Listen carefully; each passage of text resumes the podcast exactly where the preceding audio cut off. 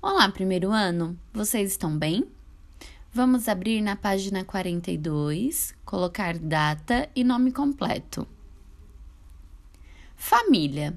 Escolha uma pessoa de sua família e faça uma entrevista sobre contos de fadas.